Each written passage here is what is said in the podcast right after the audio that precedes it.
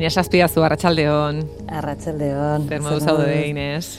Uh, ba, bueno, uh, galdera ona. bueno, ba, momentu gaziko zoak izaten ari dira, egia zan. Bueno, eh, Bai. hasiko gara, hasieratik. Ze, be, egia da vale. soinu alaiak ekartzen ditugu askotan tarte honetara, baina gaurkoa ezberdina izango da, gaurko kolaborazioak ez duelako ohiko egitura izango, eh, bueno, saretan dabiltzanak dagoeneko jakingo dute, baina ziur entzule askok ez dakitela tamalez datorren astean esango diozula agur tobako deiz zure liburu dendarien. Baina, bueno, liburu den da, baina Bai. askoz gehiago den espazio honi buruz hitz egiteko nik uste tarte bat hartu behar dugula, eta asteko galdetuko dizu zenbat kostatu zaizun erabaki hartzea. Uf, ba, bastante egia zan. E, erabaki luzea izan da. En, bueno, egia da pandemiaren arira eta COVID, COVID-a izan nuenean aurreko dela urte eta piko, en, ja buruan ba, zizitzezkiala gauza batzuk agertzen, ezta? Autonoma izatearen asuntoa eta gaixo ego, amarr egun pasa berri zen dituen etxean, eta horrek suposatzen zuena nire liburu dendarentzako, ezta? Eta imaginatzen dut, bat ni bezala beste hainbat eta hainbat e, negozio txikiak dituzten pertsonak, ba, momentu zailak bizi izango zituztela. Eta hor- horra nintzen buelta batzuk ematen, baina bueno, ez nion garrantzi handirik eman horri, pentsamendu Pentsatu zenuen, bueno, momentu honetan, sukarra, e, ezin egon handia dut, gaizki sentitzen naiz, eta Bai. behar bada ez da momenturik onena erabaki bat hartzeko. Hori da, bai, beste prioridade batzuk nituen hori da. Baina, hor geratu zen, ideia hori, eta Bai. gero noiz piztu zen berriro. Ba, egia da aurreko ba, bendu aldera edo ja zinintzela buelta, honi bueltak ematen pixka serioago. E, bueno, ba, badira dagoeneko bost urte proiektu honekin, eta, bueno, ba, konturatzen hasi nintzen, ba, esfortzu handia jartzen niola liburu dendari, baina ba, ez nuela ere bizitza eta disfrutatzeko denbora asko izaten, ez da diru nahikoa ere, ez da? Zezkenean ez nuen ez da denbora librea, ez da soldata, soldata duin bat kasi. Eta, klaro, ba, hori, horri bueltak ematen, azken finean erabaki nuen, ba, bueno, irten bide bat topatu behar nuela. Eta, bueno, ba, zin nintzen kurrikuluma berriztatzen, ze, klaro, hori daukagu hor PDF edo Word zarruno bat gordeta, eta hori ba, pixkat txukuntzen, eta pixkat ere pentsatzen e, nun ikusten nuen buruan, eta nire burua, eta zertan e, lan egin nahi nuen. Eta hortxe hasi nintzen ba, pixkat kontua mugitzen. Egia da gero gabonetako kanpainarekin ere nahiko okupatuta ibili nintzela liburuak saltzen, eta egi- egia esan kanpaina ba, primeran joan zen, eta aurreko urtea ere ba, e, urte oso ona izan zen liburuetako, baina horrek ez zuen esan nahi, ba, nik li, denbora libre gehiago esango nuenik, edo, ba, bueno, e, nire lan ordu guzti horiek murruztiko zirenik, ez da? Baize, Ines, behar bada, em, gaur, ez, e, bada, oso argi hitz egiteko eguna, e, erabaki hartua Bai. dagoelako, eta iragarria dagoelako, eta behar bada, e, zuk ere behar hori sentitu duzulako, ez, gauza batzuk ere, bueno, Bai. mai gainean jartzeko. Ze, Bai. em, zuk duela bost urte ireki zenuen liburu denda, liburu denda horretan beti izan zara langile bakarra. Mhm. Zenbat ordu, astean? Bueno, ba, liburu denda irekita izango dira hogeita hamasei bat ordu. Bai, hogeita hamasei uste direla. Eta, bueno, ba, kontuan izan behar dugu azkenan lana egiten dugula, bai, en espazio irekitzen dugunean, baina etxean gaudenan ere askotan ari garela lanean. Eta, eta bai, bai, edo emailak erantzuten, edo mezuak erantzuten, edo dena dalako egiten. Orduan, bazkenean dira hogeita hamasei, bai, komertzio irekia, baina gero beste hainbat hortik kanpo. Eta inkluso ordutegiare, naiz eta lanolakoa izan, baskotan ordu gehiago ere sartzen ditugu. guzti hori aipatuko dugu bakarrik. Em, Bai. Lehen autonomo hitza ia lehenengo esaldian eh, erabili duzu. Bai. Zergatik? Ze hori bai, Bai. ez? E, zura gurrean ere Bai. horri erreferentzia egiten zenion. Bai, eta gainera, bueno, aurreko urtean egintzen egontzen ez da lucha autonomo, lucha autonoma izeneko mugimendu nahiko potente bat, eta bai, ba, autonomoen egoera larria salatzen zuena, ba hori, en, gure bajak edo kasike oporraldiak adibidez. En, ba, bueno, azkenean e, eskubide nahiko eskaxak izaten ditugula horrelako kontuetan, Eta egia da, ba, orain ere lege aldaketarekin ez direla ere gauzak gehiago hobetu. Orduan, claro, bat, hilero, hilero, autonomo kuota hori ordaintzea, naiz eta hilabetea, ba, bueno, hilabete batutan alde zuon egin, baina beste batutan ez baldin Kuota zen da? Ba, ka, nik orain da zure, ba, bueno, e, so, soldata zenbat diru egiten dezunen mm. arabera. Proportzionala da. Hori da, baina, karo, por, kontua da, proportzio bajuena, zan nahi izan, di, e, soldata tarte txikienak, horrentzen dituela proportzioan kuota altuenak. Noski. Guk grafika bat ikusten baldin badugu, bazkenean ez dakit, ez dut oso ongi gogoratzen zenbatekoa zen, baina ba, zazpireun baino gutxiago irabazten zuenak adibidez, ba, euneko berrogeia edo horrelako zeo zer zen. Orduan, karo, gertatzen ari dena da ere, ba, bai, e, biznes ikaragarri egiten baldin badezu, bueno, konpentsatzen dizula autonomak ordaintzea, ze horretarako e, bueno, proportzioa oso, oso bajua da, baina tarte txikietan eta ibiltzen garen ontzat, ba, ez da jasangarria. Hmm. Zure bezalako negozio batek nola bizi iraun dezake? Kaldera, ona. Ba, jakinda autonomen kontua mm, kasik beti hor egongo dela, egia da alokairoen prezioa begiratu beharreko kontu badela. Gehien bat donostia bezalako hiri batean. Orduan, guk bizibilitate minimo bat nahi baldin badugu gure negozioarena edo ondo kokatuta egon nahi baldin badugu lokairuak oso oso oso altuak dira hiri honetan. Eta orduan ba bueno liburuen liburuekin irabazten dugun azken finean ez da tarte oso handia. Eta orduan ta behar dugu ere espazio honetan egon azkenean saldu izateko. Orduan ikuste alokairuen presioen kontua oso oso kontu garrantzitsua dela eta ez liburu denda batentzako bakarri baizik eta beste komertzio txiki batentzako ere Eta gertatzen, bueno, eta denok dakigu zer gertatzen ari den donostiako kaleetan. Eta gero eta, bueno, ba, lokal gehiago ikusten ditugu utxik, eta komertzio berri bat azten baldin bada, normalean kate bat da. Eta hori horren arrazitako bat da, iriontako, eta ezpa, toki askotako mm. alokairuen prezioak. Baiz, azkenean ez, hasieran eh, autonomoen kuota aipatzen zenuen, baina autonomoen kuotari noski eh, gehitu bertzaio alokairua, gehitu bai. hartzaizkio alokairu batek dituen gastuak. Bai. Eta guzti horri, ez? Guzti hori konpentsatzeko modu bakarra dira irabaziak, baina noski, zure salmentako produktuak ez badira luxuzkoak, irabazi hori orekatzea, ez? Oreka mantentzea edo mm -hmm. ez du irabazten ateratzea, e, soldata bat lortzea alegia, oso lan da. Badakizu meme hau, ez da, neska emakume baten adituela formula pilo bat hor buru alboan. bai. ba, meme, horre, meme hori da, ez da. Eta gogoratuko duzu gu, zu matematikekin hona zarela. Bueno, ona, edo. Bai. Bueno, bai. ez, e, e, esan izan dugulako, bai, letren artean bai. egoteko topikoa ez dela zure bai. kasuan errepikatzen. Hori, bai, bai, bai, bai, hori da. Bai, baina nik uste dut hor, e, ba, gauzazko daudela, daudela kontra, horrelako ba, espazioekin aurrera jarraitzeko. Eta nik uste gainera kulturari buruzari gara izketan, eta kultura guztiz beharrezkoa da gure gizartean, baino egia zaindu, ba ez dugula gehiagi zaintzen. Eta, bueno, ba, debilagoa edo, bueno, komertzio debilago bat edo izan daiteke. Eta horrerez baldin badugu ez dakit laguntzarik edo horrelako zozer jasotzen, bai da liburu denda txiki independente batek aurrera jarraitzeko, ba, bai nik alko nuke jarraitu, baina horrek suposatuko luke nire lan baldintzak ez izatea egokiak. Eta bueno, ba, badago jendea horrela jarraitu dezakena urteak eta urteak, nik nire kasuan ba, bueno, ba, nahiago izan dut gelditu, arnaza hartu, eta eta deskantsatu eta hobetu, ez da? Ines, egunotan mezu asko jasotzen ari zara. Uf, bai. Non lari zara guzti hau kudeatzen?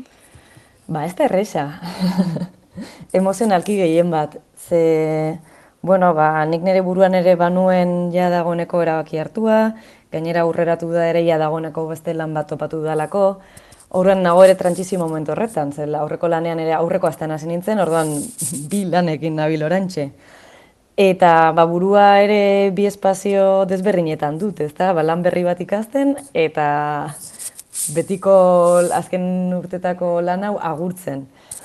Eta egia da, ba, jo, oso unkigarria dela, eta hor hainbeste mezu jasotzea, eta jendea, bueno, ba, hain, ez dakit nola, esan hain, hain simpatikoa izatea, eta, eta hain maitagarria horrelako momentu batean. Ze gaina hori, nik nire, nire txeko lan mentalak banituen agurrarekin eginda, ez da? Baina orain da oso momentu desberdin bat, non ba, parez pare ikusten dituzun bezeroak, edo egizten dizute, eta, bueno, ba, kudeatu berdezu ere momentu unkigarri hori. Ari zaizu, jendea tobako de izera gerturatzen? Bastante, bai. Jende asko dabil, ba, bueno, ez dakit, recuerdo azkenengo liburuaren bila etortzen. Eta Azken aurreko esango dugu. Hori da, azken aurreko. Horren ekan denbora pixkatxo bat badaukagu, badaukazute, el liburu bila etortzeko. Bai, gainera, en, az, e, una hauetan ari naiz, e, liburu dendaren zigilua jartzen liburuetan, Ba, itxiko dudan ezin, ezin dituzu liburuak bueltatu, beraz. Ba, zigiluarekin eramongo dituzu liburuak. Begira, Inez, nik uste onena izango dela, eh, eta gero amaitzeko besta osnarketaren bat partekatu nahi baldu duzu, badakizu, hau zure espazio seguru eta askea dela. Eh, Otxaiaren ama bostean, eh, itxiko du pertsiana azkenek. Eh, ogeian, ogeian. Ogeian, barkatu. Bai, ez aurreratu Ez, bostegun gehiago, eh, erosketak egiteko. Beraz, Inesek zer egin du? Bueno, ba, horrelako katalogo e, bat aukeratu du, beti da ezinezkoa, eta honena bai. da e, zure dendara gerturatzea, gainera horrela ba, zurekin egoteko aukera izango dute, eta e, beti polita da aurrez aurre esatea, bueno, ba, komertzio batek zer suposatu duen zuretzat. Baina, mm. gauzak errazteko, Inesek egin du horrelako onenen aukeraketa bat. Bai. Orduan. Ez da eh, bater erresa Ez, ez, hau eh? ezinezkoa da, badakit, eta gainera, e, ziur zerrenda bidali, eta gero esan duzu, ai, ba, hauek ziren, ai, ba, behar bada hauek. Bueno, bai. guk, mm, bidali dizkiguzunen errepasoa egingo dugu, e, beti bezala bai. musika pixkat sartuko dugu, Mikel jarrizazu inasek aukeratutako abestia.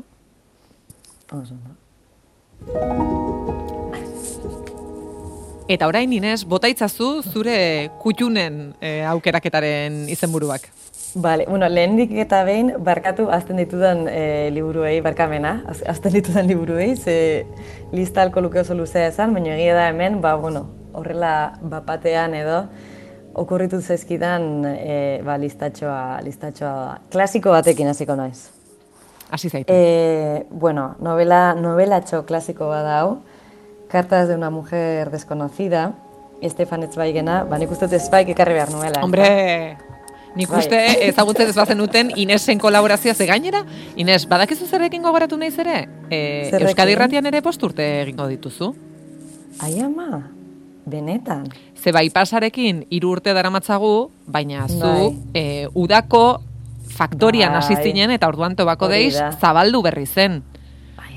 Bai, bai, e, beti Ostras. liburu zain bezala egin duzu kolaborazioa. Bai, bai, Beraz, Bai, e, itxo, baina goza bat, e, kolaborazio ez dela maitzen, eta bako deiz ekizten duela, hori da. jarraitzen duela. hori da. Bota, bota, bota. Bai, ba, hori, bueno, en, ba, nik uste dut, ez baikekin eta badaude hor e, novela eta liburu ikarra, ikaragarri pilo bat, gainera orain berrogeita marrute pasa direnez, bueno, eskubideak edo amaitu zuten zirenetik, orain ari dira argitaletxe pilo bat ateratzen, bere liburuak, baina bueno, horra kantiladok izan ditu eskubideak urte askotan. Eta, bueno, mila bederatzean da hogeita bian idatzi zuen etzbaikek novelatxo hau. Gainera, atzoa zirintzen, e, badago filma ere, mila bedertzen da berrogeita sortzian mm. e, kaleratu zena, Max Ophuls e, zuzendariarena. Eta egia da, novelatxo oso motxa da, ez ditu ez da egun horri izango. Eta Eta, bueno, bertan emakume batek gutun bat idazten dio, ba, bizitza osoan maitatu izan duen gizon bati, eta gizon horrek ez daki norden bera. Orduan horrelako despedida gutun bat da, eta bizitzaren errepaso bat egiten duen gutun oso ba, unkigarri bat ere, eta nire ustetan, ba, bueno, gauza desente irakurri dizkiot ez baiki, baina karta duna deskonozida, ba, daukat beti... Horren ikaratzen zaizu? Ai, uste dut eramatzutela.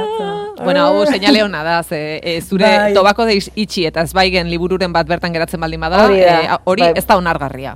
Ez, ez hori pizkat dra, eh, drama izango zen, Bueno, bueno, hori- ez, ez dut ez dela gelditzen, ez. Ados, orduan, novela klasikoen artean, eh, Zweigen, Cartas, mujer, Cartas de una mujer desconocida, e, komiki klasikoen artean zer aukeratu duzu? Ba, Maus. Beti Maus, forever Maus.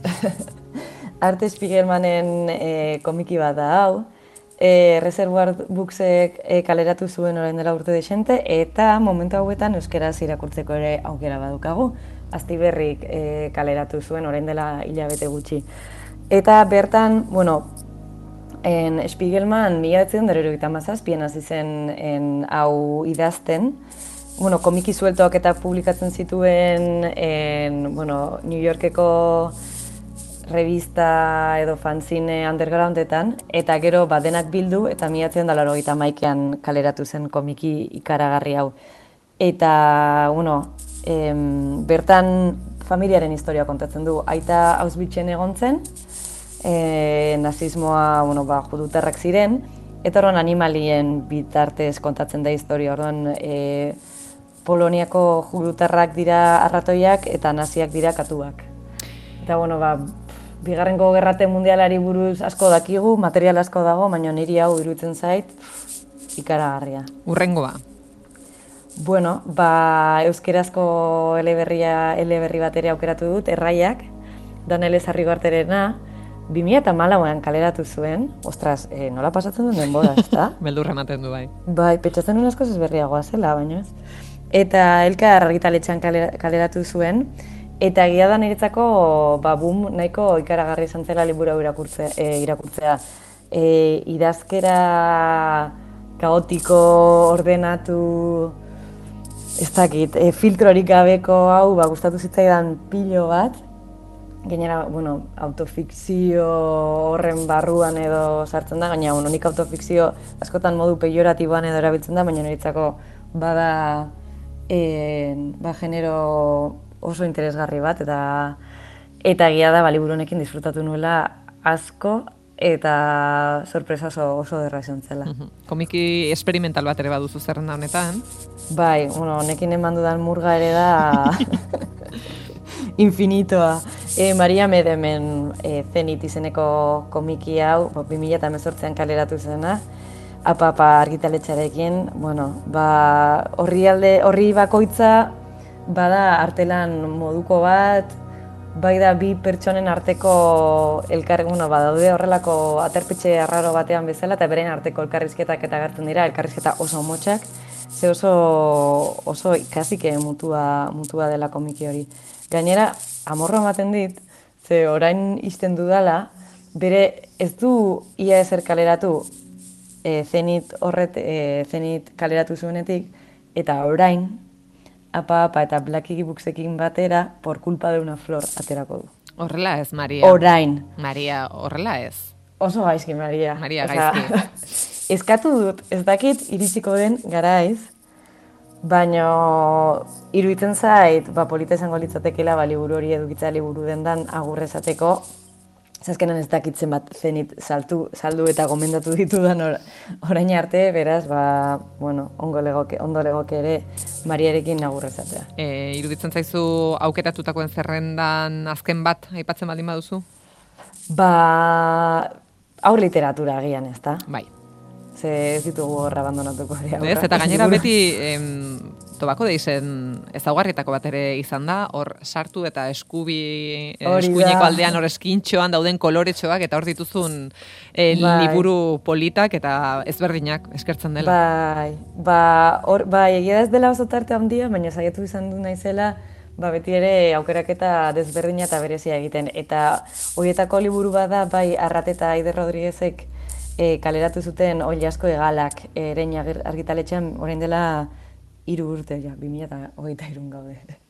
Eta, bueno, ba, bertan ilustrazio aldetik, bueno, arrateren marrazkiak dira marabila bat, eta gero ere testua oso, oso entretenitua da, ba, kontatzen du nola famili batek, e, bueno, egandero oliaskoa nola jaten duen, ba, bueno, oituraneko tipikoa, eta amak e, kozinatzen du oliasko hori, eta berari beri, beti tokatzen zaio egalak jatea. Eta orduan hainbeste egal jaten ditu, e, berari ateratzen zaizkiola batzuk bizkarrean. eta egan egiten du, bueno, alde egiten du egan etxetik, eta horren pasatzen du dazte bete mundu osoko janaria probatzen, ba, janari japoniaza, mexikarra, eta, eta horren bueltatzen denean, ba, bueno, esaten du familian, nik ez dut ja, e, galik jango, orain ja, karo, denak eskatzen dira ere berak alde egin duela koron bueltatzen dena, da, como bitu mundu ezetik ibili naiz, eta nik ez dute galik jango, anymore. bai.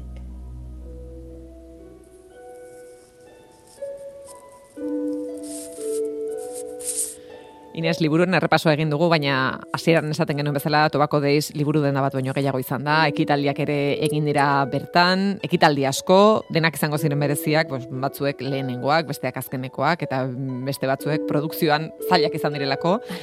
baina aukerak eta bat ere egin duzu, eta azkeneko hiru minutuetan, e, haueko bai. goratzea gustatuko litzaidake. Bale, ba, badago bat adibez, kariño asko niona, e, flash tatu bat egin genuen hau da, en, az, tatu bueno, ba, jendea gontzen tatu txikiak, e, bueno, ba, tatu batzen liburu dendan. Jon eta Bernak egindako ilustrazioak, e, ba, tatu batu zituen orkalek liburu dendan, nire nahiak pintsatzen zuen bitartean. Horan, bai geritu izan zela lagun arteko ekitaldi oso polit bat, Gainera, bueno, arratsalde osoa pasa genuen hor edo dantzan, edo tatuajeak ikusten eta aukeratzen, Eta benetaz izan zen, gainera, bueno, ba, liburuekin gainera zer ikusi handirik etzuen ekitaldi bat, eta hor asko disfrutatu nuen. Gero ere, ba, bueno, nik murga maksimoa eramaten dudan beharkadan da familia liburaren narira, e, antolatu genituen ere DJ saioak liburu dendan bertan. Gainera, bueno, polita zen, DJ bakoitzak ere aukeratzen zuen banori eskintzen zion DJ saio hori, Eta gainera aldi berean, ba, pelikula bat proiektatzen genuen. Orduan, DJ saio horrek ere, ba, soinu banda jartzen zion, ba, proiektatzen genuen film horri. Eta gainera egontzen hor kontzertu nahiko berezi bat ere, e, aitorretxe barriak josuen bere taldearekin, eta bueno, ba, liburu den da oso espazioa bihurtu zen esenatoki, eta ba, hori hori ikaragarria izan zen. Bai. Tupusten aurkezpena ere berezia izan zen? Bai, bueno, hori bete zen liburu den da, Goraino. Gainera, lehenengo, lehenengo alea kaleratu zutenean txalapartarekin, ba, bai, bai izan zela ekitaldi nahiko berezia, ze bapatan zen Euskal Herriko e, ilustratzaile kolektibo baten, ba, lehenengo, lehenengo liburua. Eta hortzu den, ba, Aspi, Arrate Rodríguez ere zegoen, Paula Estebez, Maite Caballero, Loinaz Lekuona, eta batean, ba, zen horrelako, bueno, ba, ilustratzaile oso potenten, bilera bat eukitzea liburu dendan bertan. Eta ezin dut aztu ere Asier Larretxearen aurkezpenak, ba, liburu berriak kaleratu duen bakoitzan liburu dendan egon da hau aurkezten, eta noski hauetako batean ba, bere aita Patxi Larretxea etorri zen, eta horri bilizen ba, eskolaritzan, en, Asierrek poea, poemak eta errezitatzen zituen bitartean. Inez, bai. zure horrengo kolaborazioa, txaiaren hogeita iruan izango da, ordurako mm -hmm. tobako deiz ez da tobako deiz izango gaur egun ezagutzen dugun bezala. E, ikusiko dugu, datorren etapa honetan, e, zer nolako edukiak ekarriko dituzu, ze zure lanbide berriak eta zure mm, aizialdiak ere elikatuko duke dute tarte hau eraz e, joango gara hori ikasten. Bai, bai, hori da. Eta bereziki eskerrik asko bost urte hauetan e, liburu dendan egin duzun lanaren gatik, eta maitzeko zakitzuk zerbait esan nahi duzun. Ez, ba, bueno, mi esker ere espaziora horbildu zareten guztioi, eta tobako ditzen, bueno, azkenean zati garrantzitsuenak izan zaretelako. E, bai, ez bakarrik liburuak erosten edo nire gomendio txapak entzuten, baizik eta konpainia egiten, e, nirekin izketan egoten edo ekiteldietan parte hartzen, edo merienda ekartzen edo dena delakoa, ez da. E, pila bat ikasi dut e, hainbeste jende ikaragarrien ondoan, ondoan eta, bueno, ba, posturte oso oso bereziak eta garrantzitsuak izan dira nire bizitzan, nuske. Inez, eskerrik asko eta mendik amagostegun arte besarka bat. Hori da, agur. Agur.